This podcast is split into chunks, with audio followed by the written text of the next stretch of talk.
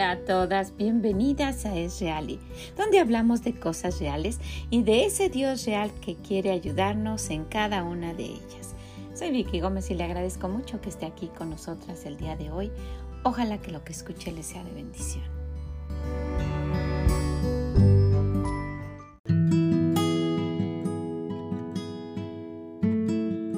Hola, ¿cómo está? Gracias, gracias por acompañarnos por estar aquí un momentito más escuchando lo que ese Dios real quiere ayudarnos, quiere decirnos y quiere que podamos poner en práctica. Ojalá que usted encuentre algo que de verdad diga, bueno, voy a hacer este cambio y me sirvió haber estado aquí este momentito. ¿Verdad que sí? Tenemos a un Dios real y quiere ayudarnos. Él quiere que sepa que con Él todo es posible. Ojalá que lo tome en cuenta y que cada cosa que necesite hacer la ponga en consideración con él. ¿Cómo hago en esto? ¿Cómo hago en esto otro? Y no después decirle, ay, lo siento por no haberte consultado. ¿Verdad que sí? Y bueno, el día de hoy nos encontramos en el Proverbio 29 y vamos a ver un detalle importante que el Señor nos muestra en este proverbio. ¿Qué le parece?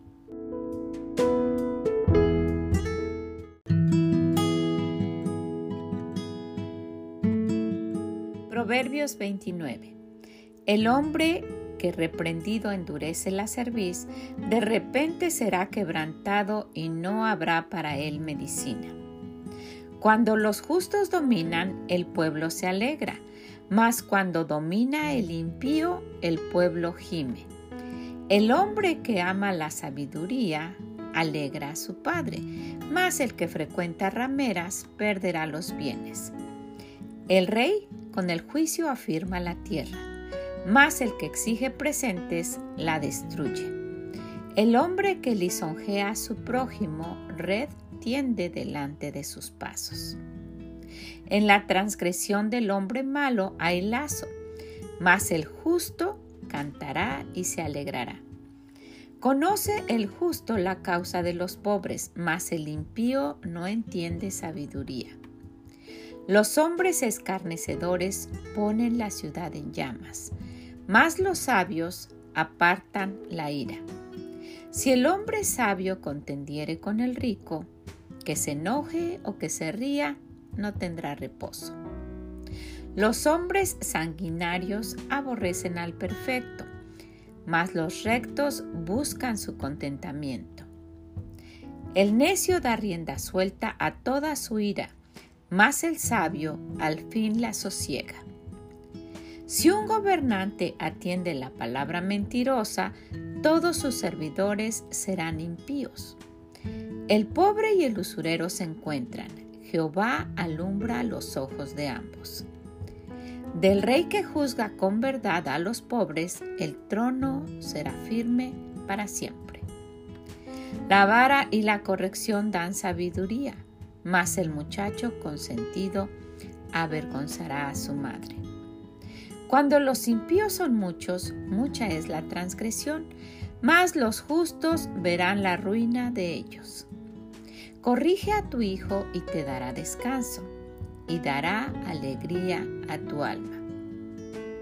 Sin profecía el pueblo se desenfrena, mas el que guarda la ley es bienaventurado. El siervo no se corrige con palabras porque entiende, mas no hace caso. ¿Has visto hombre ligero en sus palabras? Más esperanza hay del necio que de él. El siervo mimado desde la niñez por su amo, a la postre será su heredero.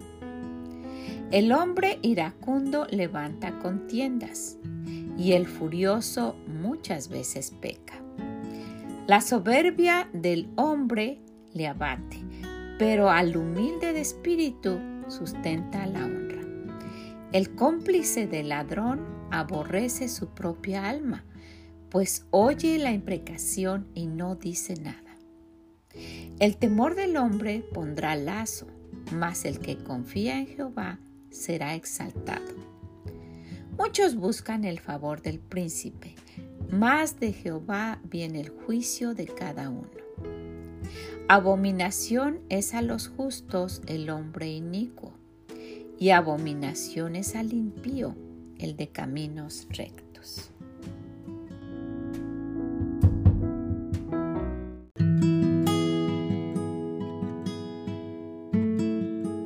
Cada uno de estos versículos y cada uno de los versículos de toda la palabra de Dios están llenos de sabiduría, de consejos y de advertencias para nosotros, para decir, mira, eh, con esto y con esto otro vas a tener una vida próspera y si actúas de esta manera vas a tener sufrimiento y no solo tú, sino tus hijos y los hijos de tus hijos y así sucesivamente. Y hemos, hemos dejado esto por un lado y nos hemos olvidado de lo que dice Dios.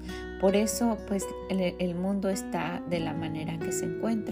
La gente no quiere buscar a Dios, no quiere seguir lo que Él dice, mucho menos hacer caso, ¿verdad? Bueno, pues vamos a estar un poquito viendo uno de estos que también tiene mucha sabiduría y que es el versículo 10. Los hombres sanguinarios aborrecen al perfecto, mas los rectos buscan su contentamiento. Qué interesante esto que nos dice el Señor aquí. Los hombres sanguinarios aborrecen al perfecto. El Señor ah, en su palabra menciona que pues nos volvemos justos delante de Él, ¿verdad? Pero hombre perfecto, ¿quién es el único que es, que ha sido y que va a ser? Es nuestro Dios.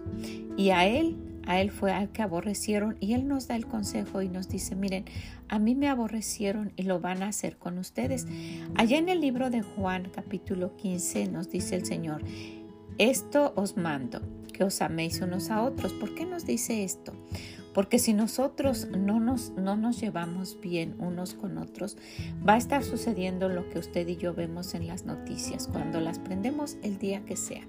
Y yo he tratado, he optado por, por no perder mucho el tiempo en eso porque pues es la misma historia, ¿verdad? Es uno contra el otro y hay una lucha de pues de violencia y de quién puede más y de, de, ver el que sobresale y que ya atraparon a uno y que hicieron esto con esto otro. Y es, es muy triste, pero dice el Señor, por eso quiero que se amen. Si se amaran como, como yo digo que se amen, no pasarían estas cosas. Porque saben qué? Y sigue diciendo, si el mundo os aborrece, sabed que a mí me ha aborrecido antes que a vosotros. Y eso está pasando. La gente se burla de, las cosas de Dios y de las personas que estamos tratando de seguir a Dios, como unos fanáticos o como unos tontos, ¿verdad? Se burlan y aborrecen escuchar la palabra de Dios, no quieren saber nada. Y el Señor nos anima y nos dice, miren, esto me pasó a mí y si ustedes se mantienen firmes es muy probable que les va a pasar, pero que, eh, el, propósito de ustedes sea seguir adelante hasta el final. Allá en el libro de Juan capítulo 19 nos dice el Señor, cuando le vieron los principales sacerdotes y los así les dieron voces diciendo, crucificadle, crucificadle. Pilato les dijo, tomadle vosotros y crucificadle, porque yo no hallo delito en él. Dice el Señor, a mí me aborrecieron primero y después de que menciona esto, después de que estaban diciendo que, lo crucificaran porque lo estaban aborreciendo, es muy interesante y muy triste lo que dice en el libro de Mateo, pues siguiendo con esta situación de que el Señor iba a ser crucificado. Y es algo que está sucediendo en nuestra actualidad. En Mateo 27 dice, Viendo Pilato que nada adelantaba, sino que se hacía más alboroto, tomó agua y se lavó las manos delante del pueblo, diciendo, Inocente soy de la sangre de este justo, allá vosotros. Él mismo se daba cuenta, ¿verdad?, que no era ninguna razón de que crucificaran a nuestro Señor. Pero el pueblo dice, y respondiendo todo el pueblo dijo, su sangre sea sobre nosotros y sobre nuestros hijos. No les importó y dijo que pase lo que pase y nosotros somos los responsables y si algo pasa que, que, sea sobre nosotros y sobre nuestros hijos. Y mire, el aborrecer a nuestro Dios trae esas consecuencias. Aún en la actualidad, aún ahora mismo nos damos cuenta de que gente no quiere saber de Dios. Lo aborrece, se burla, y, no quiere seguir sus mandamientos y piensa que nada va a pasar, pero está condenando no solamente a ellos, sino a sus hijos. Esto, el pecado trae consecuencias y aborrecer a nuestro Dios es algo que a Dios el Padre no le, no le agrada y que no va a quedar impune. ¿Cuánto de lo que escuchamos ah, estamos tratando de hacer y, con todo nuestro esfuerzo? Si no lo hacemos, estamos haciendo caso omiso a lo que nuestro Dios dice y es pues muchas veces ignorando su palabra ya lo escuché, no me importa, y pues estamos aborreciendo lo que Él dice. Allá en el libro de Génesis encontramos un ejemplo de lo que sucede cuando, cuando alguien está, está actuando de esta manera, está teniendo un odio en contra de su hermano. Por eso el Señor dice que lo primero dice ah, que os, que os, améis unos a otros y luego, luego de esto dice, porque si no, se van a estar aborreciendo. Dice, esto os mando, que os améis unos a otros. Y después dice que lo aborrecieron a él. Y miren, en el capítulo 4 de Génesis nos platica esta historia que usted conoce de Caín y su hermano. Y aconteció andando el tiempo que Caín trajo del fruto de la tierra una ofrenda a Jehová. Y Abel trajo también de lo primogénito de sus ovejas y de lo más gordo de ellas. Y miró Jehová con agrado a Abel y a su ofrenda, pero, miró con, pero no miró con agrado a Caín y la ofrenda suya. Y se ensañó Caín en gran manera y decayó su semblante. Entonces Jehová dijo a Caín, ¿por qué, te has, ¿por qué te has ensañado y por qué ha decaído tu semblante? Si bien hicieres, no serás enaltecido, y si no hicieres bien, el pecado está a la puerta con todo esto a ti te será tu deseo y tú te enseñorearás de él. Y, Caín, y dijo Caín a su hermano Abel, salgamos al campo. Y aconteció que estando ellos en el campo, Caín se levantó contra su hermano Abel y lo mató. Y Jehová dijo a Caín, ¿dónde está Abel tu hermano? Y él respondió, no sé, ¿soy yo acaso guarda de mi hermano? Miren, por, por cosas que, pasan y, que, que, Dios quiere que sucedan, acontecen estas, estas historias que son reales. Un hermano mató al otro por envidia y fue la razón por la cual mataron a nuestro Señor, por envidia. Y el Señor dice, miren, van a pasar cosas, te van a suceder, te van a aborrecer, pero tú sigue adelante, ámense unos a otros. Y no sucedió esto y, y, pues vemos que fue triste, pero un hermano mató al otro por no seguir lo que Dios dice. Si vemos también que pues sucede lo mismo, aunque no llega a, a, a, cometerse el asesinato, pero en su corazón un hermano dijo que quería matar al otro por, la actitud que tuvo un hermano, sí, porque no hizo las cosas bien, sí, pero el Señor nos manda de amarnos unos a otros. ¿Se recuerdan la historia de Esaú y de Jacob cuando tomó la bendición de su hermano? Que Jacob robó a Esaú la primogenitura y después dice, y dijo en su corazón, llegarán los días de luto de mi padre, cuando mi padre se muera, y yo mataré a mi hermano Jacob. Y, en el versículo 41 dice, y aborreció Esaú a Jacob por la bendición con que su padre lo había bendecido y sigue toda la historia. Entonces sabemos que, que sí, dentro de, de nosotros mismos de que debíamos comportarnos como hermanos, ya el mundo se está peleando uno contra el otro. ¿Por qué tiene que llegar eso a nosotros? ¿Por qué debemos comportarnos así? Porque no existe ese amor los unos con los otros como nos manda el Señor. Ya nosotros eh, podemos ver, ok, el mundo nos va a aborrecer, ¿verdad? Porque no somos de este mundo. Pero ¿qué hay entre nosotros? Entre nosotros como cristianos y más aún entre nosotros como hermanos en Cristo y como hermanos en la sangre. Necesitamos tener mucho cuidado ya hay instrucciones para seguir y sería bueno quitar de nosotros lo que a Dios no le agrada para poder hacer, eh, ah, seguir las instrucciones de Él y llevar la vida como Él quiere. No tenemos que, no tenemos que actuar de la manera que el mundo, porque el hombre sanguinario aborrece. ¿Por qué entonces nosotros tenemos que portarnos como un hombre, una mujer sanguinaria, porque no podemos ser como los rectos que buscan su contentamiento.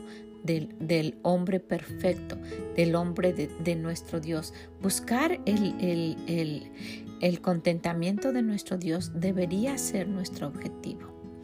En el libro segunda de Corintios capítulo 5 vemos que nos dice el Señor, así que vivimos confiados siempre sabiendo que entre tanto que estamos en el cuerpo, estamos ausentes del Señor, porque por fe andamos, no por vista. Y ojalá que esto, esta, esta sola parte nos hiciera pensar el versículo 7 del capítulo 5, porque por fe andamos, no por vista, con la seguridad de que hay un Dios que nos está viendo, porque confiamos y más quisiéramos estar ausentes del cuerpo y presentes en el Señor.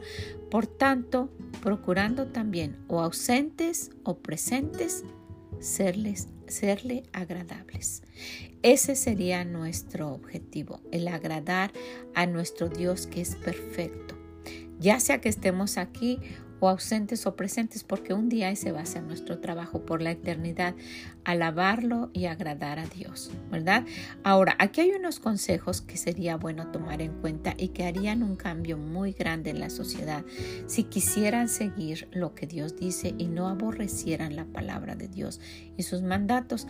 En el libro de Primera de Tesalonicenses capítulo 4 nos, nos dice, nos dice el Señor, por lo demás hermanos, os rogamos y exhortamos en el Señor Jesús que de la manera que aprendiste de nosotros cómo os conviene conduciros y agradar a Dios, así abundéis más y más. Y el apóstol Pablo está diciendo, imiten, por eso dice ser imitadores de mí como yo de Cristo, ¿verdad?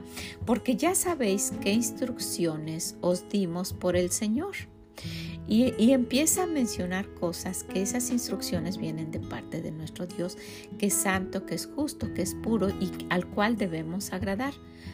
Pues la voluntad de Dios es nuestra y empieza a decir santificación. Últimamente el Señor nos ha mencionado esto porque no soy yo. Ampa, del tema que sea y nos dice el Señor, necesitan santificarse y hay mucha inmundicia y el mundo está lleno de eso y ustedes se están siendo arrastrados por esa forma de vivir.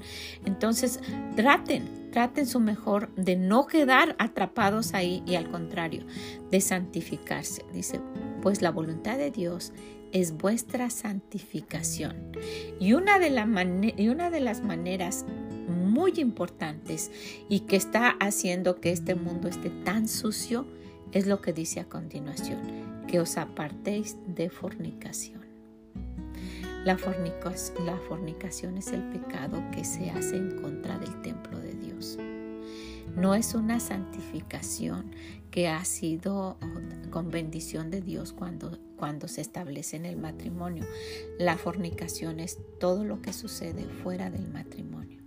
Sigue diciendo que cada uno de vosotros sepa tener su propia esposa en santidad y honor, no en pasiones de concupiscencias.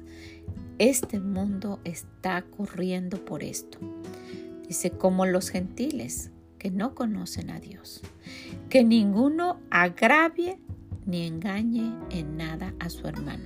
Está diciendo, estas son de las cosas importantes que quiero que veas. Por eso dije que se amen unos a otros y que tengan cuidado porque a mí me aborrecieron y los van a aborrecer a ustedes también.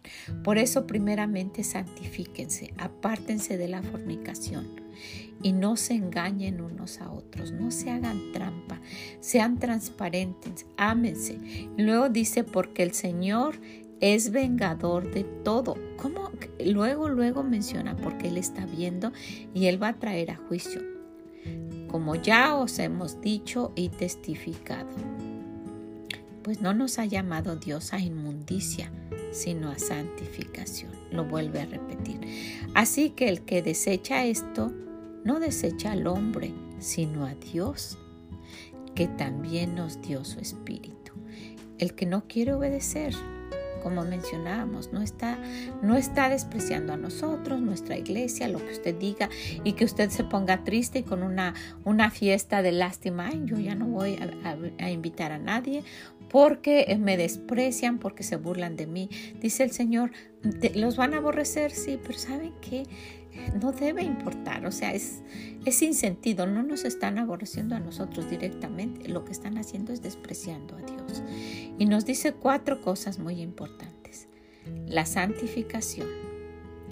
Número dos, que nos apartemos de fornicación. Que nadie engañe a su hermano que seamos una, un solo cuerpo, somos el cuerpo de Dios, el cuerpo de Cristo. Todos somos la iglesia. Si usted va a una iglesia hermana, usted no se siente ajena, usted se siente parte porque es parte del cuerpo de Cristo. Nosotros estuvimos, estuvimos en, en, en, Texas de viaje y fuimos a visitar a una iglesia. Y yo no me sentía extraño, mi esposo no se sentía extraño, estábamos cantando.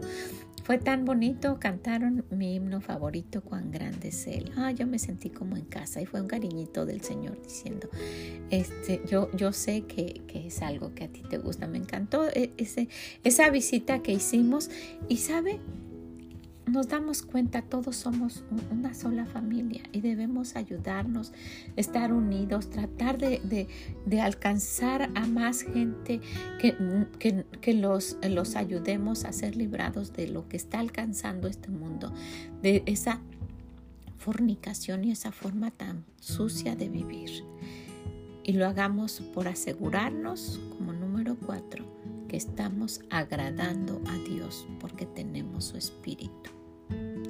Asegurarnos que, estamos agradando a, esa parte de Dios que tenemos dentro de nosotros, que es el Espíritu Santo. Los hombres sanguinarios aborrecen al perfecto, mas los rectos buscan su contentamiento. Queremos buscar el contentamiento de nuestro Dios o aborrecerlo. Aquí hay una forma de, decir, Señor, yo quiero hacer lo que tú dices. Quiero seguir las instrucciones que tú nos diste. Dice que el Señor, pues la voluntad de Dios es vuestra y empieza a decir lo que Él quiere. Vuestra santificación, que os apartéis de la fornicación. Que cada uno de vosotros sepa tener su propia esposa que, sea santificada y, en, honor, ¿verdad? Que ninguno agravie nada a su hermano. Porque el Señor es vengador de todo, dice. Esto es para darnos, pues, temor de Dios. Como ya hemos dicho, y luego dice, pues no os ha llamado Dios a inmundicia. Y vuelve a repetir, sino a santificación. Así que el que desecha esto no desecha al hombre ¿verdad? Por eso si nos llaman, si, si nos dicen cosas, y si no están despreciando a nosotros, están despreciando a Dios, dice, sino a Dios que, también nos dio de su espíritu, nos dio su espíritu. Esa tercera parte de la Trinidad está dentro de nosotros y nos invita.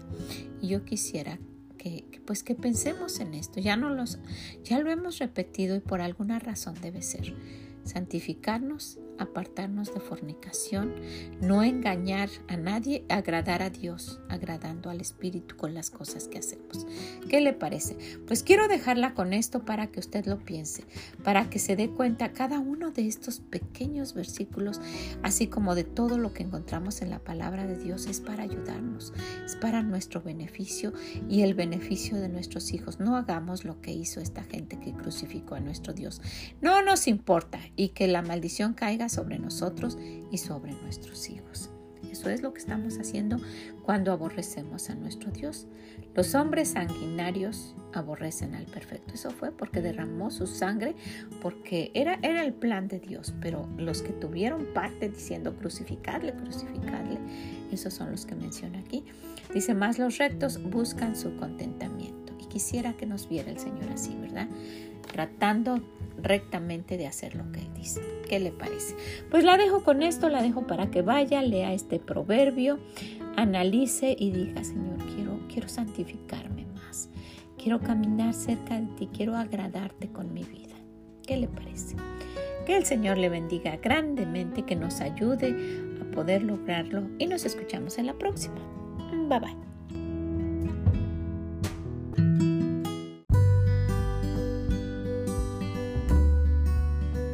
Muchas gracias por haber estado con nosotras el día de hoy, hablando de esto que es de verdad real, está sucediendo en todas partes donde usted se encuentre. El mundo está hecho un desorden porque se han alejado de Dios aborrecen su palabra y desprecian sus mandatos. Y quiero animarla a lo siguiente. Yo no lo había dicho anteriormente, pero agradezco muchísimo y veo a todas ustedes que nos están escuchando alrededor del mundo. Es una gran bendición para mí. Y quiero animarlas. Todas ustedes tienen sus redes sociales compártalo, dígaselo a sus amigos, dígaselo a alguien más. Sea un instrumento de nuestro Dios para ayudar a cambiar esa área donde usted se encuentre. Que se den cuenta de que es un pecado la forma de vivir de este mundo que está alejado y aborreciendo el bien, aborreciendo lo que Dios dice. Dígaselos a los demás. Sea un instrumento de nuestro Dios para ayudar a cambiar la vida de alguien. Ojalá que así sea. Que el Señor la bendiga grandemente y nos escuchamos en la próxima. Bye bye.